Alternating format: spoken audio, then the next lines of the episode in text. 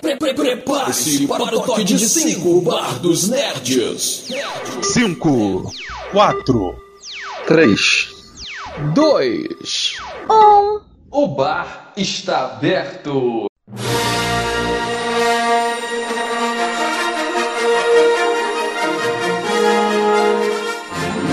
Isso aí, galera. Sejam todos muito bem-vindos a mais uma edição do Bar dos Nerds, abrindo o bar especialmente aqui para receber vocês, ouvintes de uma galáxia muito, muito distante, porque nós voltamos com o nosso especial Star Wars. É isso aí, nós vamos falar mais uma vez sobre esse programa maravilhoso que nós estamos amando aí, aguardando ansiosamente pelo lançamento do fechamento, do fechamento aí da saga. E por isso nós vamos falar hoje sobre os dois filmes né, de, de Star Wars que estão por fora da, da numeração, mas que também é, guardam muito do nosso amor e rancor, que são Rogue One e Han Solo. Vamos falar sobre esses filmes aí, galera.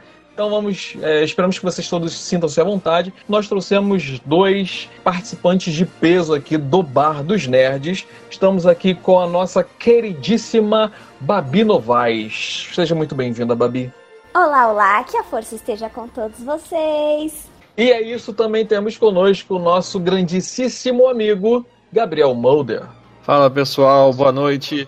E que bom que a gente está fazendo esse especial Star Wars que eu tive a oportunidade de assistir Han Solo. É isso, não nos culpe por isso. Mas então vamos falar sobre esses dois filmes aí. Vamos falar com vocês aí, ver o que, que a gente pode falar sobre esses filmes. Vamos começar falando de coisa boa, né? Vamos começar falando de Rogue One.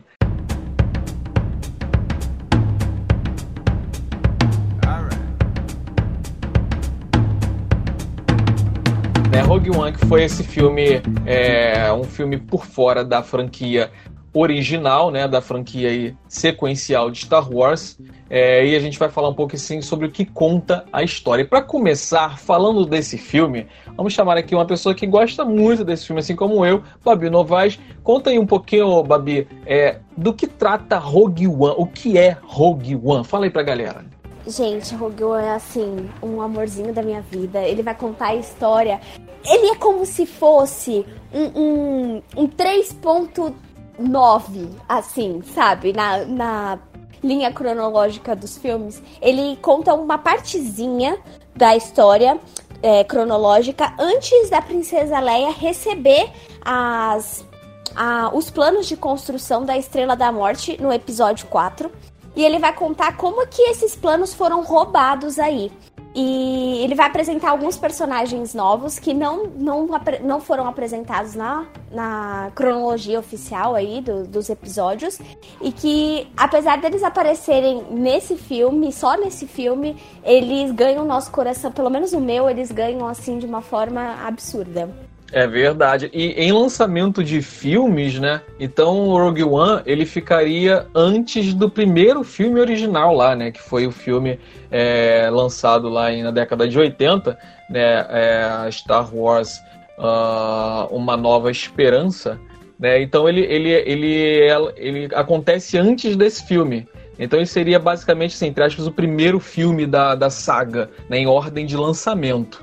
E você, o, o Gabriel, o que, que você uh, tem a falar desse, desse filme inicialmente? Ah, eu acho que esse filme ele vem numa uma proposta excelente, né?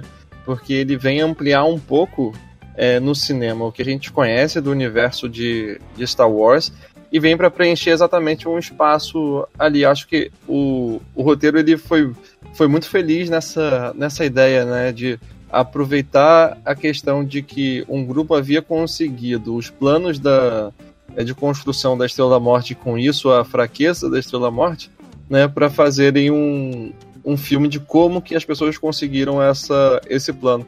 Então ele, apesar de não ser um, um filme que se encaixa dentro da saga Skywalker, ele é um filme extremamente importante para a história como um todo de Star Wars. Isso é muito legal. É verdade. É, é, muito interessante de onde a ideia, né, de onde surgiu a ideia para se filmar, para produzir Rogue One. É, é, essa ideia ela nasce de lá do primeiro filme, né, na, naquelas letras lá iniciais do filme. Nesse, nessa, nessa história que sempre é contada na abertura de cada filme, conta-se que é, uma nave é, chamada Rogue One, ela consegue é, roubar, né, é, os planos da Estrela da Morte, né? E, e, aí possibilitaria então que a Aliança Rebelde ela tivesse uma nova esperança, que é o nome do filme. Então é, eles pegaram justamente essa ideia, esse mote, né? E aí transformaram isso num filme baseados em Rogue One. Eu achei muito maneiro, achei fantástica assim, a ideia de pegar um, uma, uma ideiazinha, lá, uma frasezinha e transformar isso num filme tão maravilhoso como esse. Eu uhum. acho que o time também desse filme é, é bem específico, porque ele veio logo depois de O Despertar da Força. E o Despertar da Força teve aquele negócio de fazer uma, praticamente uma ode sobre é, uma nova esperança, né? De meio que, que regravar, te, pegar esse roteiro e, e, fazer uma releitura dele aí, trazendo uh, toda a mitologia de Star Wars para essa nova geração que não cresceu com Star Wars, basicamente a minha geração que não cresceu com Star Wars. E, e aí o Rogue One ele entra bem depois desse reapresentando esse universo pra gente, contando essa história inicial. Eu acho que o time dele é muito, ele é muito bom, ele é muito certeiro e também ele, ele traz aquela coisa de você reavivar a, a franquia, porque muita gente falou que como como a o episódio 7 era como se fosse um um remake, assim, do, do A Nova Esperança, não trazia tanta coisa nova. E Rogue One trouxe coisas novas e trouxe de novo aquela, aquela coisa que Star Wars tinha, né? É verdade, verdade. Eu, eu, sinto isso também, Babi. O Rogue One ele veio com é, ideia completamente original, mas assim, acho que é, dá para sentir que a história foi construída com, com tanto cuidado, tanto carinho, e que você consegue sentir que você está ali naquele universo da trilogia clássica, sabe?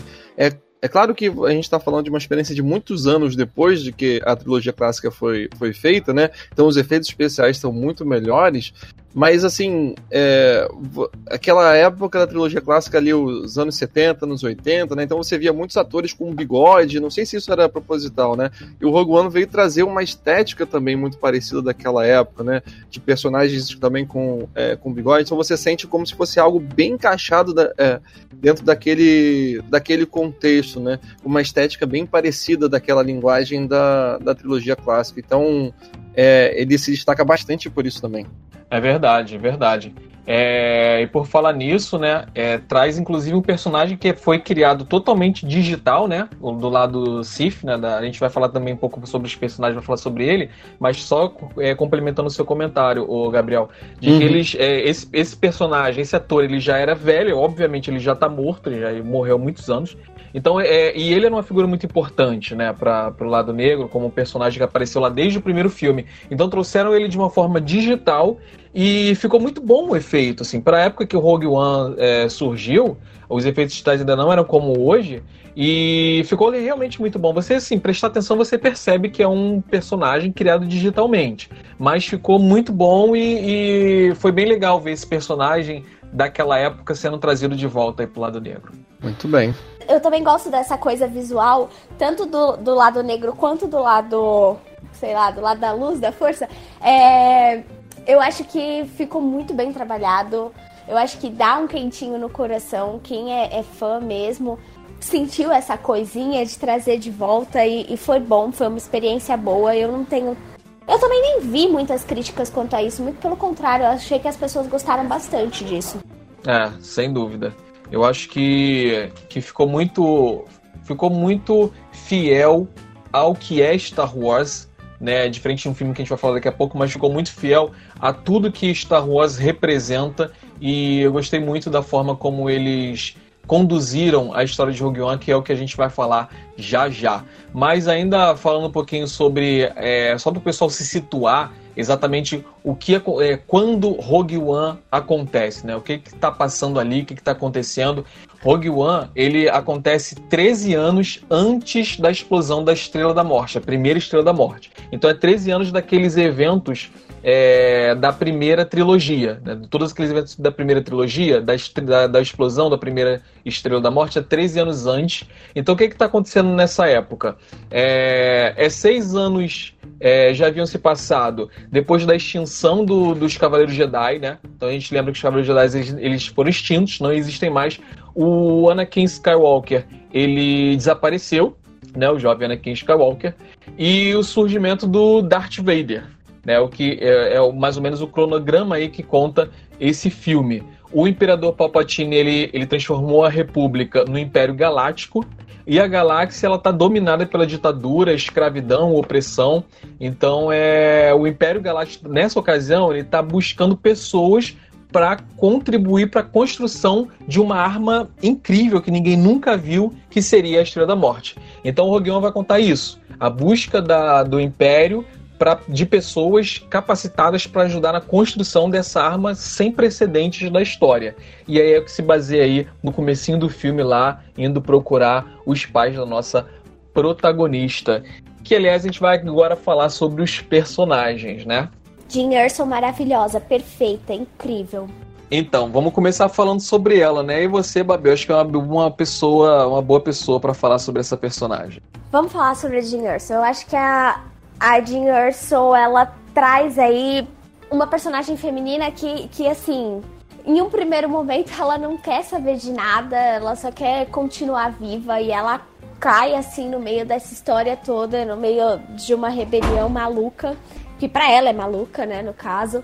E eu acho que foi a primeira vez. Assim, a gente já viu a Leia, a gente já viu a Padmé lutando e, e, e atirando e tendo aquela aquela girl power, mas a Jean, a Jean é assim uma pessoa que, cara, ela, ela vai atrás do que ela quer, ela vai em busca do, do que ela precisa, ela quer achar o pai dela, ela vai atrás, ela bate de frente, uh, se ela precisa se sacrificar, ela se sacrifica. É, ela é uma personagem assim que realmente me cativou. É, apesar de a gente saber o final do que acontece com o Rogue One, todo mundo sabe o que acontece com o Rogue porque, né?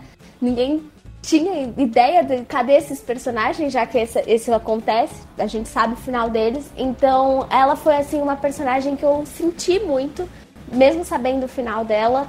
E porque, cara, eu acho que ela faria muita diferença ali pra, pra rebelião. E, e sei lá, eu, eu, gosto muito da atriz também, que é a Felicity Jones. Ela é, eu acho que ela deu cara, ela deu emoção. Eu vi muitas críticas a ela, mas ainda assim eu acho que ela foi. Eu consigo acreditar na, na, na construção do personagem dela, de toda a luta que ela passa, dela ter é, sido meio que abandonada, mesmo sem ser abandonada pelos pais e depois pelo cara que, que eles deixaram meio que ela cuidando. É uma história assim. Aliás, todos os personagens de Rogue One carregam um peso emocional muito grande, né? E a Jean é, é basicamente a principal, é quem a gente mais sente ali o peso da história dela. Verdade. Ah, agora, o, o, vocês, vocês acham que. Assim, porque a gente sabe que Star Wars ela, ele trouxe personagens é, femininos, né? Desde uma época em que não era comum, a gente já falou sobre isso, você trazer protagonistas femininas, assim, é, é, protagonistas de peso do lado feminino, não era algo muito comum da época, e Star Wars fez isso. É, a gente falou já sobre a, sobre a Princesa Leia. É, Star Wars praticamente abre com uma participação é, fundamental da Princesa Leia, que é roubando os planos, mas mesmo assim a, a presença feminina ainda estava em segundo plano porque ela tem essa, esse papel importante, mas ela ainda é aquela, aquela, aquela personagem, a, a, mocinha, a donzela em perigo que eles têm que salvar, que fica presa lá na nave. Mas aí você tem Rogue One já totalmente diferente. O que trouxe também na, na, na última trilogia, nessa trilogia atual, uma personagem feminina na frente. Vocês não acham que isso foi mais uma jogada de marketing, de estratégia, de, de seguir o Girl Power que a, que a Disney fez do que você realmente fazer uma escolha natural para um personagem, então vamos usar ela. Mas não foi uma coisa meio forçada. O que vocês acham sobre isso? Eu começo? Pode começar. Não, eu não acho que foi algo forçado, não. Eu acho que ter uma personagem feminina forte no contexto de Star Wars foi algo sempre muito, muito comum. Então eles, se eles, eles fazendo um filme buscando os ares da, da trilogia clássica, acho que eles apostaram bem numa protagonista feminina é, que fosse uma mulher forte, uma mulher de ação e que resolvesse todos os problemas por conta própria, assim como a princesa Leia, né? Então acho que não foi uma jogada de marketing, não. Para mim bate mais como uma questão natural do, da história. É, eu também acho que, ela, que a construção da personagem feminina dentro do universo de Star Wars, ela vai acompanhando exatamente o, o tempo e a mudança da, da mentalidade e da visão de mundo que, que nós como sociedade temos. Eu acho que a gente vem ali de uma princesa Leia que já pra época era uma mulher forte, a gente sabe, mas ainda assim, às vezes ela era um pouco invisibilizada, ela tinha ali seus problemas e a gente sabe quais são. Depois a gente chega ali na Padmé, que a Padmé no primeiro filme ela vem com uma força total, ela é rainha, ela luta também, ela troca de lugar com a, com a clone dela para ela poder estar tá ali no saber o que tá acontecendo. Ela vai pra luta também, junto com, com os Jedi. É, depois ela passa pro Senado. A partir do ali do segundo, terceiro filme, ela começa também a cair ali, ser reduzida para um papel só amoroso, pra mulher que tá grávida, pra mãe e tal. Mas, quando você chega em Rogue One e quando você chega em O Despertar da Força, a gente já tá com uma mentalidade muito mais evoluída, a gente tá pedindo realmente que as mulheres tenham mais espaço participação ali. E Star Wars vem e atende isso de uma forma natural, como já trazendo personagens femininas fortes, e agora eles colocaram mesmo e acho que foi bem natural, assim, de Star Wars. Já era uma do DNA da franquia. É, eu, eu concordo com vocês que é, eu tenho visto esse movimento Girl Power, eu tenho acompanhado isso em várias séries e filmes da mídia por aí, e eu tenho visto isso feito de uma maneira tão forçada que me causa assim. É, eu falo, pô, não era, não era desse jeito. Eu gosto do movimento, mas às vezes eles fazem isso de maneira errada. Uma que faz muito isso, e eu já critiquei, é a, a, a, a série que faz, a CW, né? Que faz a, os seriados da, da da, dos super-heróis da DC. E eu falei sobre Catwoman, não vou voltar a falar sobre Catwoman aqui, mas eu tava vendo Arrow, eu tô acompanhando o Arrow agora, e, cara, tem um episódio, vou, vou citar rapidamente, que tem. É um, um, os protagonistas dessa cena são é um homem e uma mulher.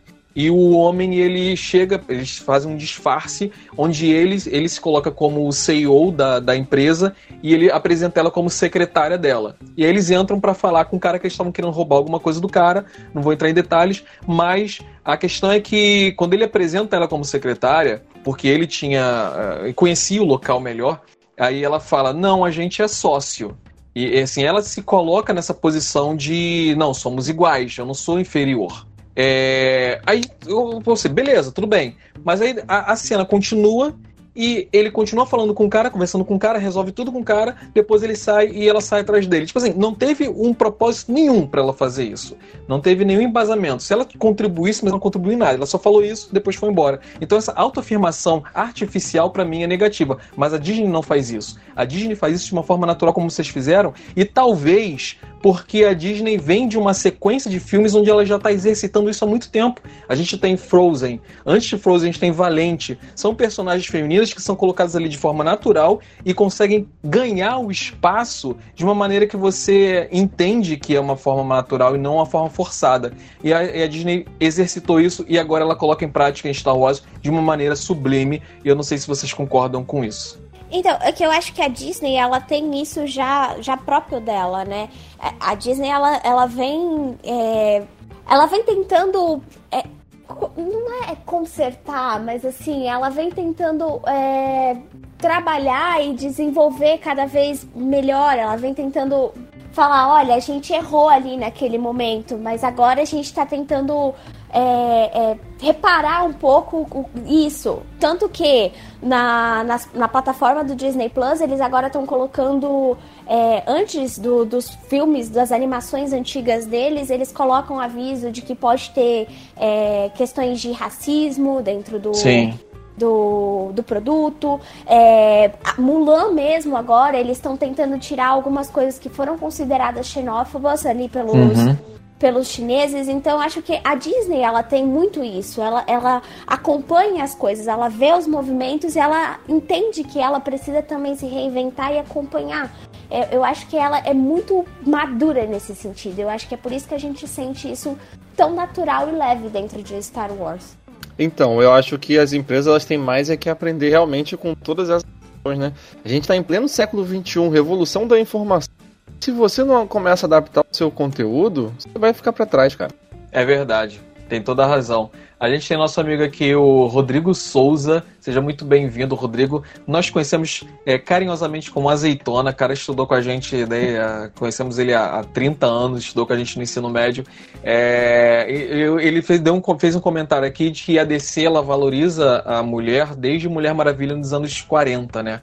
E é verdade, assim, a DC, como quadrinho, é, também o, a Marvel também, o Stan Lee, ele sempre teve muito à frente do seu tempo em questões raciais, sexistas, étnicas e, e, e nos quadrinhos a gente vê isso também, uma valorização, é, você colocar a, a, mulher como em pé de igualdade, como tendo um poder também, como tendo a capacidade de lutar por conta própria, a gente vê muito isso. A minha crítica não foi a DC como é, quadrinho, como comics, foi a DC das séries e algumas coisas que eu tenho visto uma forçação de barra em cima disso.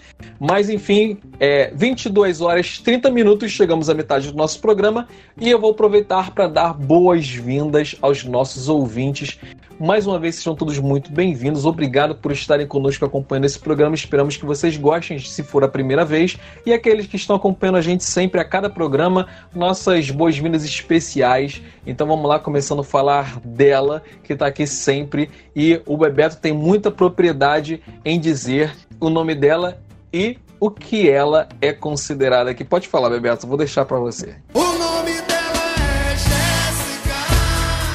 Eu já falei.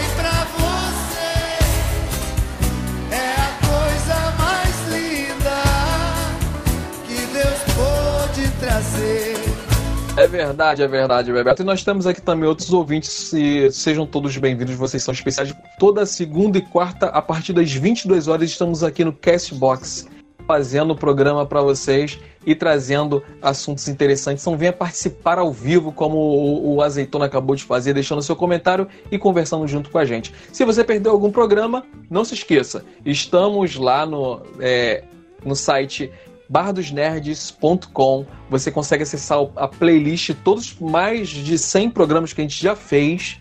E a gente também está no Spotify, no Google Podcast, no YouTube, no Instagram, no Facebook, no Twitter. É só jogar lá Barra dos Nerds que você vai achar, gente. Muito bem, então vamos continuar. Agora vamos entrar no filme, né? Vamos falar sobre o filme é, aliás, vamos ainda falando sobre personagens. Ô Gabriel, você tem algum personagem de destaque aí que você gostou, que você acha interessante desse filme, Rogue One?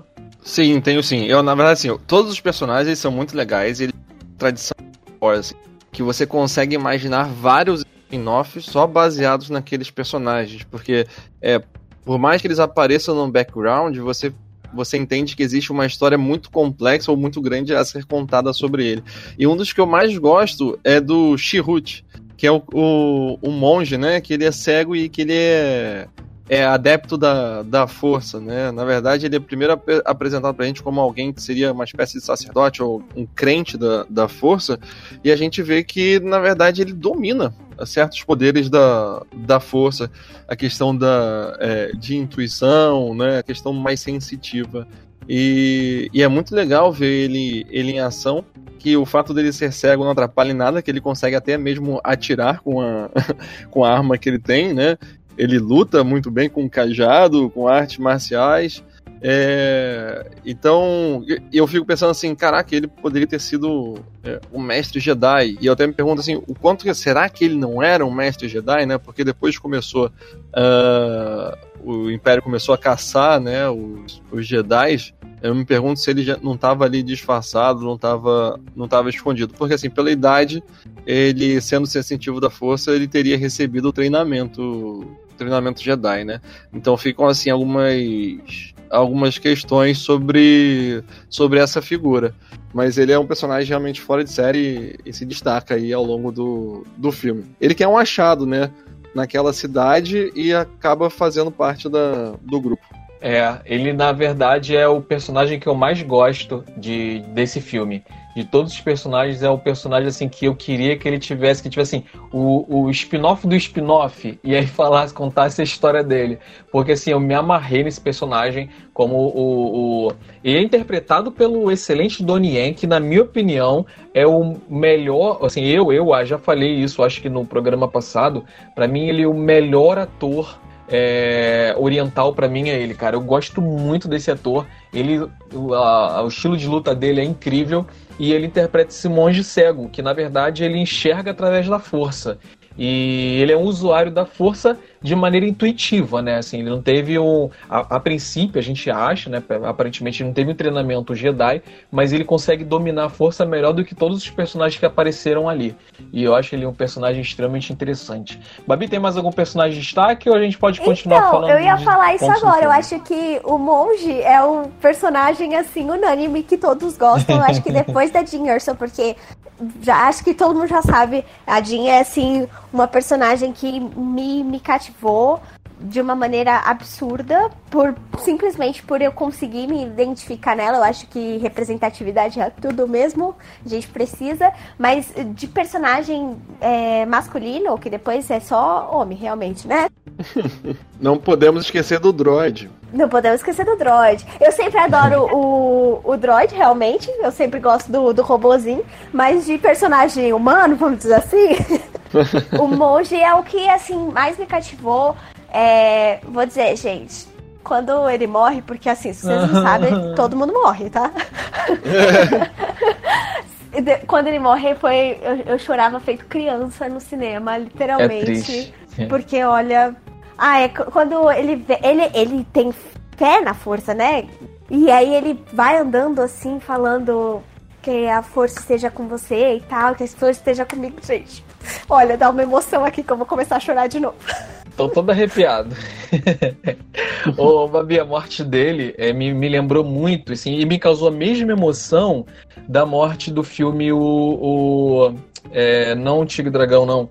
É aquele filme com o Tom Cruise, que ele vai pro Oriente.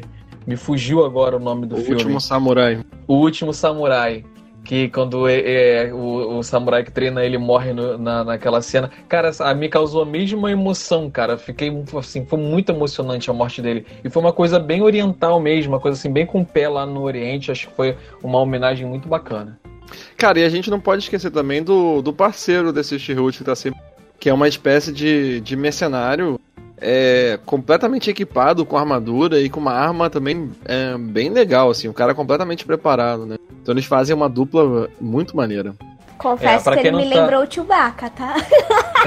é, pra quem não tá ligando o nome à pessoa, o, esse é, personagem que a gente tá comentando aqui, que a gente tá rasgando a seda aqui pro personagem, que é o que eu falei, que, que é o ator que, que eu mais gosto dos atores orientais, Donnie ele fez ninguém menos do que Ip, né? Aquele filme, o Geladeira tá lembrando aqui, Ip Man, o grande mestre. E ele interpreta esse filme protagonista e, cara, não tem, não tem explicação pro quanto esse cara luta.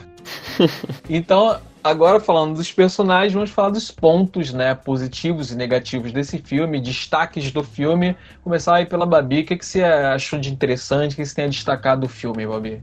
Eu acho que esse filme, uma coisa que é preciso ser falada e bater palma realmente é a estética desse filme. Ela uhum. é maravilhosa, assim. Você tem umas cenas na praia, no final, na luta final, uhum. que são, assim, absurdas. Também tem uma cena de. É eu esqueci o nome do, do planeta que é destruído, que eles estão fugindo lá daquele planeta. Aquela cena onde tudo tá meio que sucumbindo em areia. É, é, é magnífica aquela cena, uhum. a estética do filme é muito boa. É, a questão de escala que eles têm ali, os atores pequenininhos com aqueles droids gigantescos do Império e eles lutando ali na, na praia. É maravilhosa a estética do filme. Eu acho que eles acertaram e trouxeram muito muito da, da essência de Star Wars ali. As lutas, as batalhas. É, é muito Star Wars quando você olha, visivelmente falando. Verdade. É, Gabriel, tem alguma coisa a destacar do filme? Ah, a, a estética, sem dúvida, ela salta, o, salta aos olhos no todo o filme, né? E acho que a história, a história como um todo, ela é o grande é, do filme, né? Porque vai mostrando personagens muito fortes e ali o início do, é, da Aliança Rebelde. Na verdade, é, não é nem tão início assim, né? Eles já estão bem é, organizados com uma, com uma base e procurando assim como conseguir derrotar o, é, o Império. Então é interessante ver né, essa questão da, é, da espionagem, de como que eles têm os contatos e vão conseguindo é, os planos e ao mesmo tempo toda a força de ação. Tem aquele conselho também quando eles precisam decidir o que vão fazer, se eles vão lá tentar roubar os planos ou se eles vão para uma guerra. É bem, bem interessante aquela parte, né? Porque você vê ali é, o movimento ainda tomando força e o pessoal sem uma unanimidade, né, precisando é, discutir de forma política, de forma estratégica o que fazer. Então, essa, esse crescente na história deles, que a gente sabe como vai terminar, né, depois na trilogia clássica, acho que é bem legal ver, é, ver esse, esse iníciozinho. E, e muitos personagens que, que aparecem também ao longo dessa do Rogue One, que a gente já viu também lá na, na nos, nos nas prequels, né, no episódio 1, 2 e 3, e que também aparecem ali, como é o caso do pai da, do pai adotivo da, da princesa Leia, né, e outros personagens que a gente vai ver depois lá na, é, na trilogia clássica. Então, essa história toda do, uh, do filme, ela é um crescente muito, muito interessante, e tem a cena apoteótica, né, que é do, do final, né, que é que é quando eles vão eles conseguem finalmente roubar né, os planos e é, o planeta onde eles estão, né, a cidade lá onde eles é, estão é, é implodida, né, é destruída pelo raio da, da Estrela da Morte. E aquilo é uma cena bem emocional e, e bem marcante pro, pro filme. Chorei, é chorei até não poder mais, me debulhei. Desidratou, né, Babi? Nossa, aquela cena da praia da Jean Erson, assim, olhando pro, pro horizonte, para aquela aquele é. coisa destruindo eles, vindo na direção. Ai, gente, chorava de soluçar. Mas logo depois, logo depois veio aquela cena que, gente, na boa, se vocês não têm medo do, do Darth Vader, depois dessa cena com Darth Vader, vocês vão ter medo. Caraca, eu me arrepiava, assim, eu, eu não sabia mais se eu estava soluçando de chorar ou se eu estava, assim, arrepiada com aquela cena do Darth Vader. É maravilhosa esteticamente e, assim, dá medo. Dá, dá, você olha assim para ele e você fala, cara, se eu tivesse numa sala com esse bicho, eu acho que eu chorava. É, sem dúvida, essa cena foi o maior destaque do filme. O ponto, o ponto não digo maior destaque, mas o clímax do filme. É aquela hora que todo mundo levanta da cadeira e aplaude porque é, foi assim, um, um, eu, eu, eu, particularmente eu sabia a, a, onde o filme se encaixava na história, mas eu não esperava que eles colocassem essa cena. E a é. gente está falando aqui da cena em que justamente abre o filme é, Uma Nova Esperança, o primeiro filme lá da década de 80, o filme que a, que a, que a gente é, Star Wars é apresentado para o público, a primeira cena que é a Leia roubando lá os planos, colocando no, no droid no, no R2 e mandando ele lá para encontrar, que ele encontra posteriormente o Luke.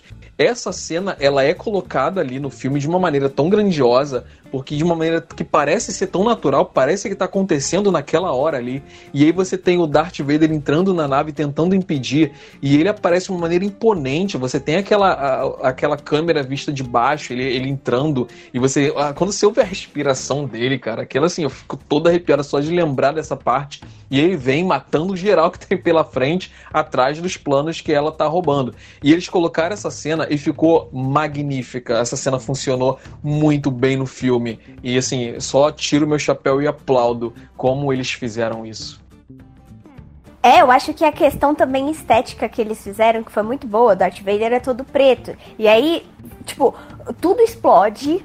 A gente começa a ver os carinhas correndo um pro outro, a- as portas das naves fechando, da nave da Leia fechando, eles correndo ali com o pen- tipo um pendrive na mão, onde tem o- os planos. E aí, do nada, tudo fica preto. E a gente começa só a ouvir a respiração do Darth Vader. E depois só o sabre de luz vermelho, assim. E brilha e aparece ele. Gente, essa cena, não sei, olha, valeu a pena todo o filme só por essa cena. O filme é bom, mas essa cena é impagável, assim. Pois é, essa cena continua bem nessa na estética marcante, né, do filme. E aí tem essa coisa do é, dos soldados lá da Aliança Rebelde, eles todos estarem com o mesmo uniforme branco esquisito, né? Eles ficam tipo umas formigas dentro do formigueiro, correndo de um lado pro outro pra tentar levar os planos. E o, o Darth Vader passa como se fosse uma criança com uma lupa, né? Jogando sol, queimando as formigas, que nem toma conhecimento do, é, dos soldados. É, Não sabe nem que atingiu.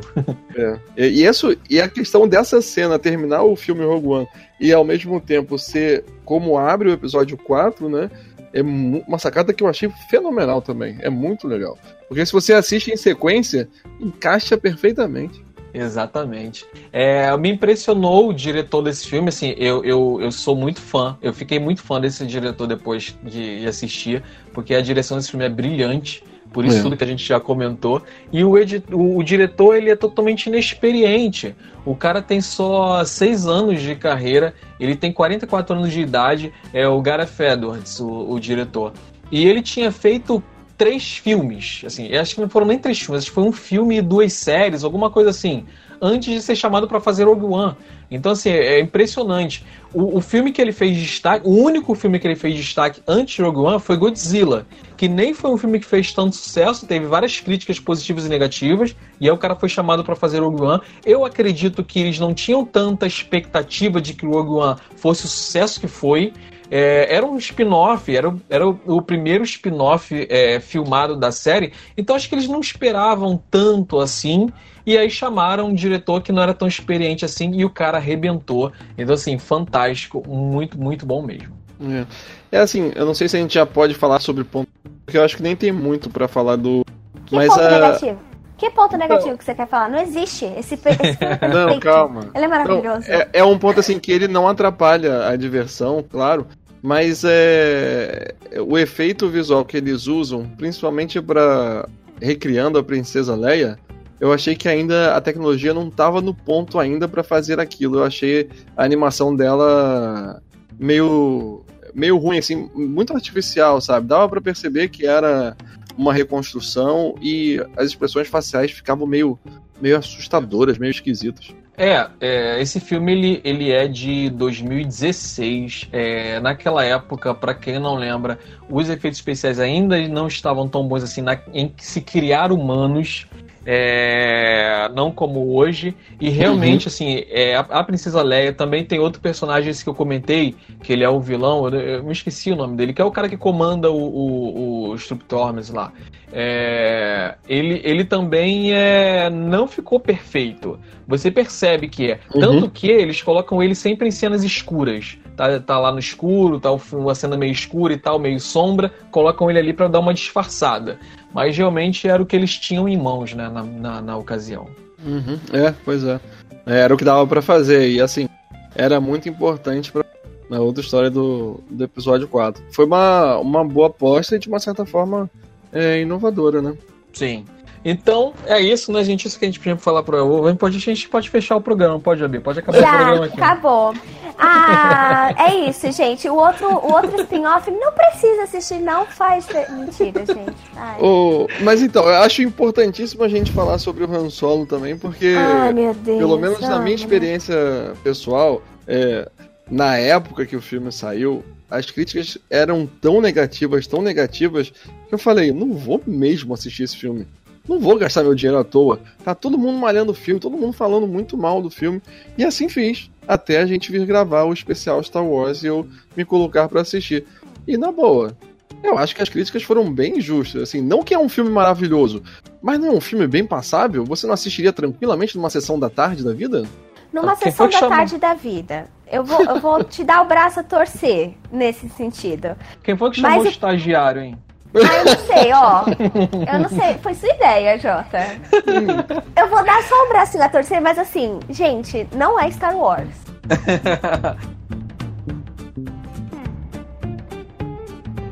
Então, gente, vamos falar sobre o lado negro da força. Vamos falar sobre Han Solo, uma aventura não Star Wars. vamos falar sobre esse filme. Não, gente, olha só, vamos falar aqui. Deixa eu, deixa eu, deixa eu abrir aqui falando que é, eu, eu assisti. Vamos primeiro falar sobre o que, que é isso, né? O que, que a gente está falando. Seguindo a linha de spin-offs, a Disney ficou muito empolgada com o que o Rogue One fez e falou assim: cara, vamos fazer mais. Vamos fazer agora a história do Han Solo. Vamos fazer a origem do Han Solo. E aí começaram a produção e a gravação do filme Han Solo, uma aventura Star Wars. Sendo que Han Solo não é Rogue One. Han Solo, você, você vai mexer num personagem que é um dos personagens mais queridos da franquia, interpretado por um dos melhores atores de Hollywood. Então, assim, a expectativa foi a mil. A hype tava lá em cima. Então, cara, os caras tinham que atender a altura. E aí eles fizeram, produziram Han Solo, o filme. E agora a gente vai falar um pouquinho sobre esse filme. Eu confesso que, quando eu vi, eu tava com expectativa muito, muito alta. E aí eu falei assim: poxa, vamos fazer um programa sobre isso, vou, vou dar uma outra chance, não vou confiar na minha memória afetiva da época. Baseada na minha expectativa, eu vou assistir de novo. Gabriel falou que é bom, que gostou, então eu vou assistir de novo. Aí eu sentei, baixei o filme, sentei, coloquei lá para assistir. Cara, e assim, eu tenho que dizer que é, eu achava que Han Solo era um filme ruim. Mas vendo novamente, eu percebi que é uma bosta, mas é, é muito, muito ruim essa porcaria, gente. Mas que filme ruim! Não, tô, tô brincando, tô brincando, Gabriel. Cara, eu realmente, assim, vendo de novo, eu não achei tão ruim quanto da primeira vez. Mas vamos lá, eu quero deixar primeiro o Gabriel trazer o lado positivo do filme. Fala um pouco aí sobre sua experiência com Han Solo, Gabriel. Fala aí pra gente.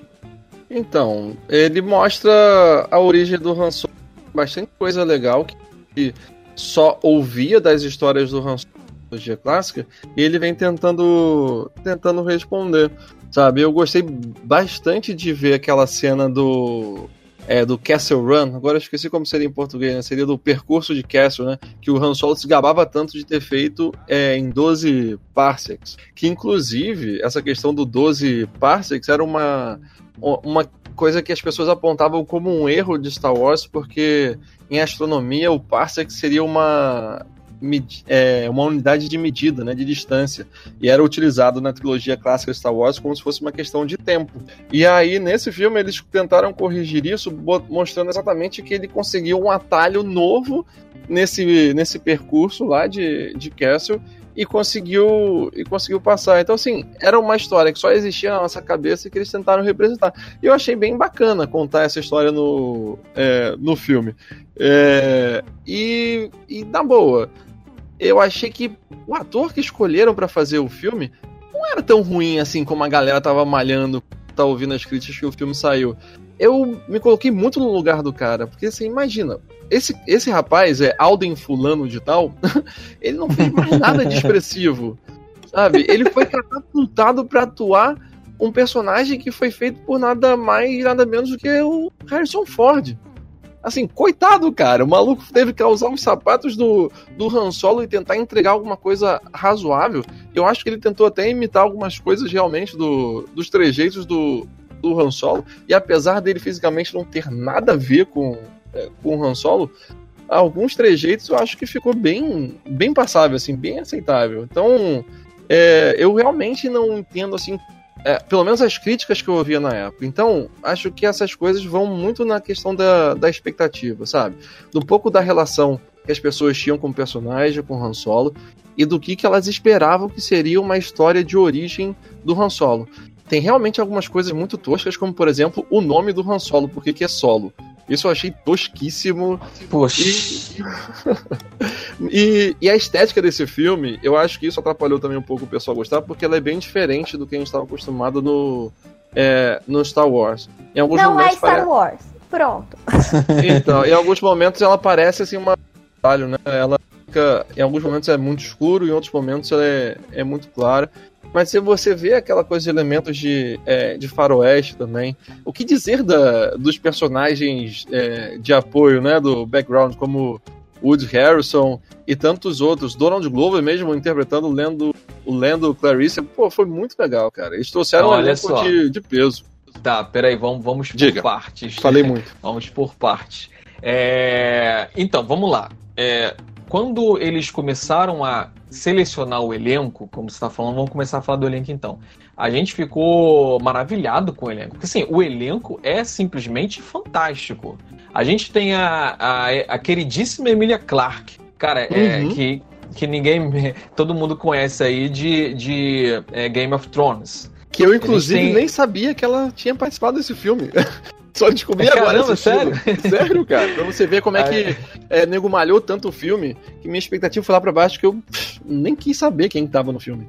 Mas não Então precisava gente- de uma expectativa alta mesmo pra esse filme, no caso mesmo. Não, eu, eu tinha, né? É, depois, bom.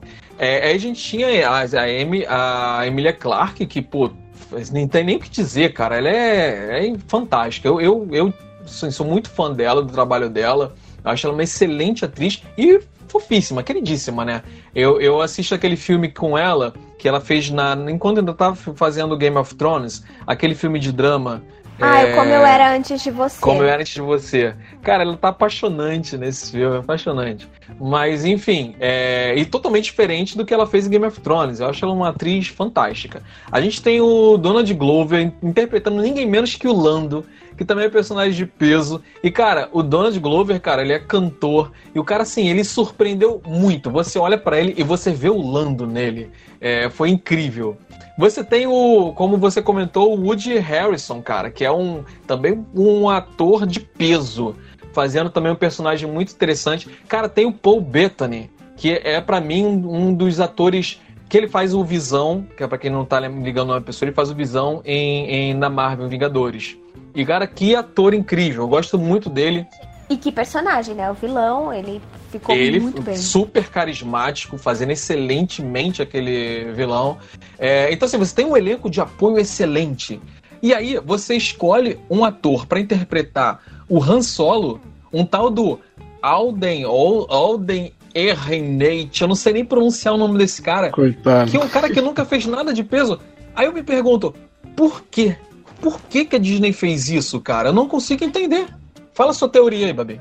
Eu tenho que dizer que realmente eu tenho que concordar com o Gabriel. O que aconteceu? Eu assisti na hype, mas eu não tava com hype nenhuma. Literalmente, eu não tive hype pra esse filme. Nenhum. Aí, eu não fui assistir no cinema. Então, o que aconteceu? Eu dormi diversas vezes no filme. É outra crítica. O filme é, é longo demais. Não tem história pra duas horas de filme. Sério, é muito longo. Não tem porquê.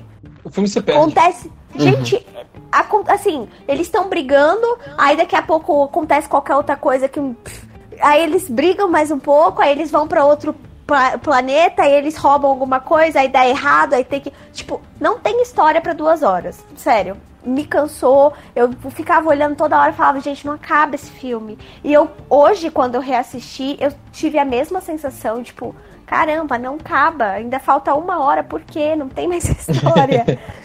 E, mas, o, o, realmente, se você para pra prestar atenção, o ator que fez o, o Han, ele realmente ele tem os trejeitos que o, o, o Harrison Ford dá pro, pro Han Solo.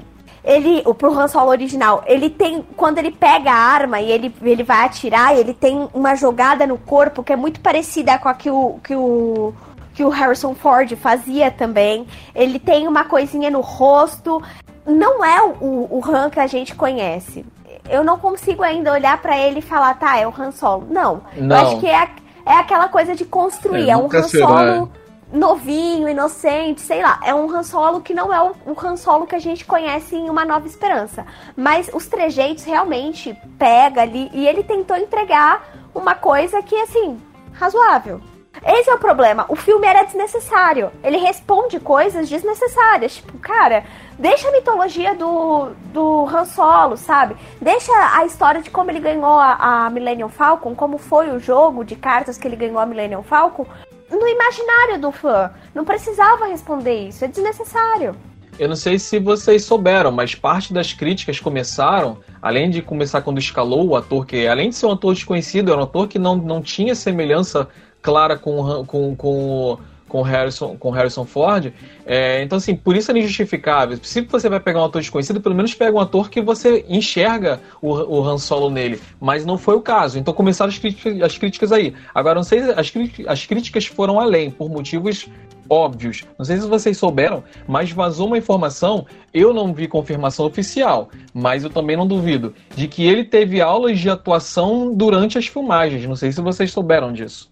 Ah, não fiquei sabendo. Ah, eu fiquei sabendo, eu fiquei sabendo, mas boatinho, né? Então eu simplesmente ignorei. Eu acho que ele, ele entregou o que ele podia entregar. É, é exatamente o que o Gabriel falou. Cara, é um, era um papel que já tinha um ator de peso. Era um papel que, tipo, cara, você tá no imaginário da cultura pop. Você tem ideia de que tem pessoas que tem quadros e camisetas e tatuagem com a cara do personagem no corpo. Tipo, é, é, um, é uma responsabilidade muito grande. E ele entregou o que ele podia entregar ali da forma dele. Eu achei que, assim, dá pra passar, mas é aquela coisa, desnecessário e não é Star Wars, não ficou Star A conclusão Wars. que a gente chega é que ninguém além do Harrison Ford pode ser Han Solo. Exato. É. Agora, um personagem que estava fiel, idêntico, que não teve o que reclamar, era o Chewbacca. Então, não foi legal ter visto o Chewbacca lá, cara? Maravilhoso. Então. Chewbacca sem, sem pelo branco até... ainda, né? É, e conseguiu fazer até a vozinha certinho do. Uh, igualzinho. Tem sotaque, né? Peraí, como Sem é que é o Babi? Não, peraí, o Babi, faz a vozinha do, do Chewbacca aí. Ah, é assim. Esse é o Chewbacca, é o Chewbacca no acasalamento, né? Caramba. Mas foi legal, foi legal assim. É, teve pontos que eu achei que eu achei legal de se colocar num filme. Assim, para mim é, é, como a Babi falou, um filme desnecessário, não precisava ter acontecido. Mas como aconteceu, foi legal saber, por exemplo, quando eles se conheceram. Eu achei legal a história deles se conhecendo. É, eu também achei bem bacana. E eu achei assim bem no, é, no numa linguagem como era o é, o Han Solo tá sendo preso e falam assim: "Ah, vamos jogar ele pra fera". E aí chega lá a fera, baixa o cacete nele, é o Chewbacca, né? e aí o Han Solo, daquele jeito dele, meio esperto, dá um jeito de conversar com o Chewbacca. Essa parte, ao mesmo tempo que eu gargalhava, eu achei meio estranho o Han Solo falando a língua do, do Chewbacca, do, né? Do Wookiee, né? É, porque em nenhum momento na trilogia clássica isso é, acontece, ninguém mais fala a língua do, do Chewbacca, né? É, uhum. E aí eles conseguiram arrumar um plano lá deles de, de escapar. e aí cada um corre para um lado. Então, assim, eu achei aquilo é, eles conseguiram emular bem, assim, logo de começo já o comportamento do Han Solo e do, e do Chewbacca, né? Porque a gente tem que lembrar que no episódio 4 tem aquela cena que eles estão dentro lá do, do cruzador imperial, que eles vão salvar a princesa Leia, e que o Han Solo dá uma de maluco, sai correndo para cima dos Stormtroopers, gritando, e o Chewbacca meio que fica assim, o que, que ele tá fazendo? E meio que segue ele assim, sem saber muito bem o que, que, o que, que vai acontecer. Então essa dinâmica dele já começou mais ou menos como, como era realmente na trilogia clássica. Então, pô, a aparição do Chewbacca deixa o filme ainda melhor. eu acho que deveriam fazer um filme solo do Chewbacca. Mas o. o... Gente, para mim, na minha opinião, o melhor personagem desse filme que deveria ganhar o Oscar é, de, de, de melhor protagonista. Para mim, não teve outro. Melhor personagem foi, sem dúvida, a L3. Cara, para mim, a L3 foi, é a melhor droid que eu já vi. o melhor de todos os droids que eu já vi em toda a minha vida, cara. Muito maneira aquela, aquela, aquela droid. Ah, ela é maravilhosa. Ela, ela, ela foi muito fofa. Eu acho que a relação do Lando com ela também, assim, é, é linda. E como ela que como ela incorpora a Millennium Falcon depois, ela faz. Ele, ele fala, agora ela faz parte da, da Falcon. É assim. Ai, tenho nem o que falar, foi bonita essa parte. É, foi, é, é, é a tradição do, do Star Wars com uma personalidade que em nada lembra lembra robô, né? É verdade. E assim, é, é, é, uma, é uma robô de, de eterno TPM, né? ela é extremamente temperamental. E, cara, é muito maneira a parte que ela fala: Não, agora, ainda bem que eu vim nessa missão, porque eu descobri o propósito da minha vida quando ela queria aquela rebelião das máquinas. A parte do filme. Gente, é sério. Assim, não sei se era porque hoje eu estava no, no, no humor, no estado de humor que eu estou, mas eu olhava pra ela e falava assim: Olha eu, é eu na tela, eu todinha. Olha, se eu fosse um lugar desse, eu ia fazer uma rebelião mesmo. Olha só. Ia chamar o império inteiro por causa de uma rebelião de um robô. Olha só. Mas então, é, o filme teve lá os seus alívios cômicos, teve lá suas partes, suas partes altas, seus pontos altos. Como o, o, o, o, Gabriel falou, é um filme de se ver numa sessão da tarde. É um filme de você ir lá sentar e, e perder duas horinhas para dar boas risadas, para se divertir e para ver alguns pontos altos aqui, como a gente comentou. Agora, pontos negativos, eu acho que não vale a pena a gente. A gente tem que fazer um programa inteiro só sobre pontos negativos desse filme, né? Ah, então, mas eu acho que assim. É... A Disney tentou uma coisa, a intenção dela, o tiro saiu pela culatra, Sim. não era um, um, um, Rogue One. Eu acho que essa é a diferença. Em Rogue One, em Rogue One a gente estava apresentando uma história que a gente não conhecia os personagens. A gente sabia que aconteceu é. e a gente. Não tinha beleza. que esperar.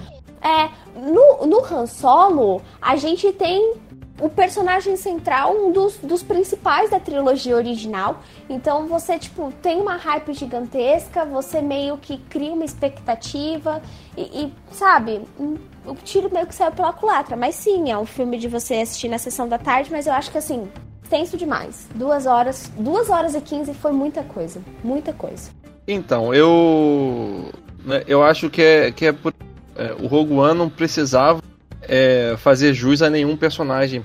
E o Han Solo era realmente muito difícil você conseguir agradar é, tudo que os fãs imaginavam que seria uma história de, é, de origem do, é, do personagem, né?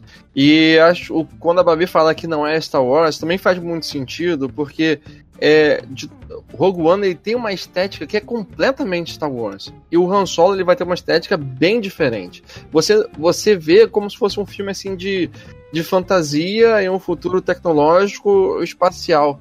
Tem algumas vezes que você dá até uma desligada e só lembra que tá no universo Star Wars porque tem o, o Chewbacca e, tem, uhum. e é o Han Solo, né? Mas essa estética ela acaba sendo é, bem diferente. E eu acho que tem uma outra coisa que incomoda é, a maior parte das pessoas, que é o final, né? Porque o final aparece o Darth Maul conversando com a com a com a Daenerys, né? Com a Kira. Você, é, com a Kira, e você vê que ela, na verdade, é, seria tipo uma integrante do lado negro da força, né? Seria uma espécie de Sith ou algo assim. Então o final fica completamente aberto, resgatando um personagem que havia aparecido lá no episódio 1. A princípio teria morrido, ele volta naquele universo expandido complexo de, é, de Star Wars. E aí não, a gente não vê nada como ele se passa entre o episódio. O Han Solo se passa entre o episódio 3 e o episódio 4. A gente não vê nenhum tipo de menção a Darth Maul na trilogia clássica, a gente não vê nenhum tipo de menção a Kira na, na trilogia na clássica. Trilogia clássica. Então, assim, a gente fica muito no ar. Então, tipo, qual foi a intenção? Aonde essa história que eles queriam colocar uma, um outro spin-off aí no, no meio, que iam trazer de volta esse, esse personagem, eles é, tentaram criar uma espécie de é, universo cinematográfico do Star Wars, que nem a Marvel, sabe? Então acho que o final deixou muita coisa em aberto e muita coisa assim no ar que não vai se concretizar na, na trilogia clássica. E o Rogue One ele entrega isso, né? Ele emenda direto na trilogia clássica. Então a história tem completamente a ver com, a, com os elementos da trilogia clássica. Então, mas aí essa, isso que está falando dessa cena final, para mim é, é, é o estereótipo do fracasso da, de uma tentativa de tanto de um plot twist quanto de um fanservice. Eles tentaram colocar uhum. um plot twist e um fanservice na mesma cena e foi totalmente fracassado. O uhum. Rodrigo Souza, azeitona, perguntou: Ah, falou, mas o, o Darth Maul não foi partido ao meio? Como ele voltou? O azeitona, na, no desenho. É, qual é o desenho mesmo? Vocês me é, lembrem? As Guerras Clônicas. Guerras Clônicas mostra o retorno do Darth Maul. Ele volta lá, tem uma história que conta lá como ele voltou. Inclusive tem a última batalha dele com o Obi-Wan depois que ele volta e é bem interessante. Mas, enfim, voltando aqui para mim, o, o, maior erro de, de, de, de Han Solo foi o roteiro, simplesmente o roteiro. Porque eles colocaram, como a, como a Babi falou, é, tem vários acontecimentos ali que eles parecem que jogam no saco. Parece que fiz assim, ó. Vamos contratar 10 roteiristas, cada um escreve uma frase, joga no saco e joga a frase, as frases aí na mesa. Aí eles montaram a cena assim, parece que montaram a cena assim. Porque tem um monte de acontecimento aqui, ali, vai para ali, vai para cá, começa de um jeito, aí daqui a pouco muda um filme, é outro filme de, de repente. É um filme da, da, da Kira e do Solo. De repente vira um filme do Solo no exército. Aí depois vira um filme do Solo com um grupo de mercenários. Aí volta pra Kira. Essa mistureba toda que não tem onde eles vão chegar. Não, não tem muito uhum. isso. É um monte de missão acontecendo ali. E Rogue One não. Rogue One você tem o início lá com ela criança, com o que está acontecendo ali, ela bebeu os pais morrendo, e você tem toda aquela sequência de, de história lógica da uhum. missão que eles têm que cumprir até o finalzinho encaixando. É o trabalho de casa perfeito do roteirista. Para mim, é. o problema. Eu concordo com você. É, parece que no Han Solo do que um roteiro mais. Porque se você for pensar, assim, o elenco era um elenco muito bem estrelado né? Só que ao mesmo tempo você não desenvolve os, o, os outros personagens e ao mesmo e não dá uma coesão mais forte para a história do, do Han Solo, né? Você perde muito tempo nos trabalhos que ele vai fazer lá de roubar a carga, que são só cenas de ação. E ali mesmo você já vai matando alguns personagens que né, você elimina personagens que poderiam ser interessantíssimos pro, é, pro filme. Então fica nessa questão da, da ação e menos na questão do, do roteiro. Eu concordo com, é, com esse ponto, sim. Jota, quando você diz aí que o problema é o, o, o, roteiro, eu acho que também o grande problema do, do roteiro é que ele se baseia muito em responder questões que o fã de Star Wars não tava querendo saber. Uhum. Ou pelo menos, tipo, não era o foco, sabe? E, e, da história do Han. É aquela coisa, o Han era uma mitologia. A história dele era, era uma coisa no imaginário do, do, do fã de Star Wars. Era da, do imaginário da cultura pop, sabe? E aí você querer explicar isso, uma coisa que a gente não tava muito querendo saber, assim, é, é complicado mesmo. Não, não tinha como isso funcionar bem ao ponto de, de Rogue One como funcionou, sabe? Ah, eu concordo em parte, Babi, porque é, ter visto aquela questão da, é, do percurso lá de Castle, eu achei muito legal. E cabia dentro da história, né? Mas aí é, a questão dele pegar a Millennium Falcon, eu acho que já era uma questão mais de fanservice, né? Porque muita coisa no cinema você pode contar sem precisar necessariamente mostrar, né? O filme podia muito bem é, se encerrar com simplesmente o Han Solo e o Chewbacca conversando. Vamos lá, né? Num jogo de cartas vencer o, o Lando e conseguir, e conseguir a nave, né? Então talvez o, o filme peque um pouco nesse aspecto de solo em uma única em uma única história, né? O que pode dar a impressão de que é forçado. Então, é. mas é que assim, apesar de Rogue One ter 50 milhões de fanservices, a gente sabe, porque assim, passei quase o filme inteiro levantando a mão pro alto falando, não acredito que eu tô vendo isso, não acredito que eu tô vendo isso. Mas, eu acho que Han Solo é um filme inteiro de fanservice. É um fanservice de duas horas.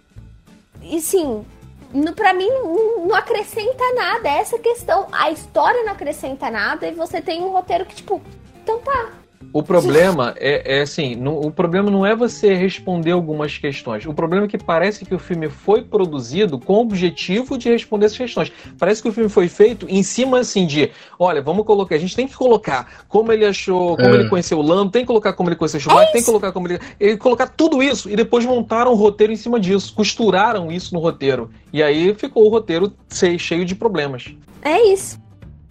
Então, é... bom, a gente falou aqui sobre esses dois filmes spin-off da franquia, nesse especial Star Wars, onde trouxemos para você Rogue One e Han Solo. Mas não acabou o especial Star Wars. Estamos aí às portas de recebermos aí o magnífico episódio 9, pelo menos esperamos que sejam, né? Porque vai ser a conclusão de toda a saga, né? Olha conclusão... essa expectativa, hein?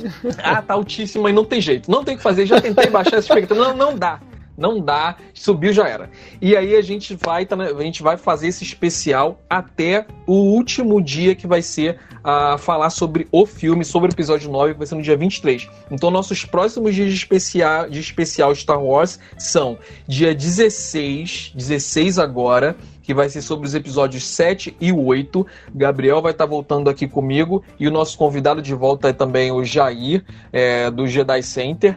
A gente vai estar falando sobre os episódios 7 e 8. E no dia 23 de dezembro, vamos falar finalmente desse episódio, o episódio 9, que a gente vai assistir no cinema fresquinho aí para vocês. Então, não percam nossos próximos dias de especial Star Wars, que está já se despedindo. Mas também temos nossos programas regulares, toda segunda e quarta a gente está aqui, né? Então é, acompanhe com a gente. E se você quiser ajudar o bar a continuar aberto, se você gostou das informações que a gente traz, gostou das nossas conversas e quer que continue, a gente continue fazendo mais programas, você pode fazer como a nossa queridíssima Jéssica e contribuir aí com as suas moedinhas para o nosso barman. Você curte Aliás, o Bar dos Nerds? recadinho aqui tal para se você. nosso Escuta só. padrinho? Agora nós temos uma caixinha e a partir de um real, que nem dói no seu bolso, você ajuda a manter o bar aberto. Basta acessar padrim.com.br barra Bar dos Nerds, repetindo padrim, com M de Maria, ponto com ponto br barra Bar dos Nerds, e você escolhe o valor e joga as moedinhas pro nosso barman. Então, galera, acesse agora e seja um padrinho do bar você também. É isso aí, galera. Olha o jabá.